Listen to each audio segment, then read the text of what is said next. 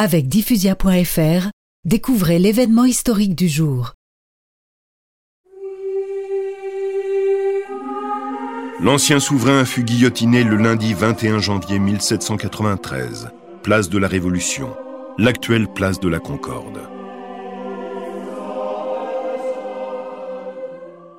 Et que devint Marie-Antoinette?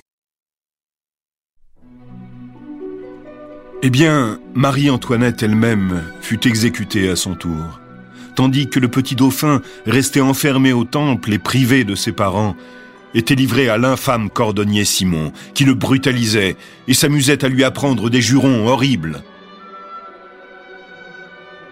Celui qui aurait dû être Louis XVII finit par mourir de ses mauvais traitements.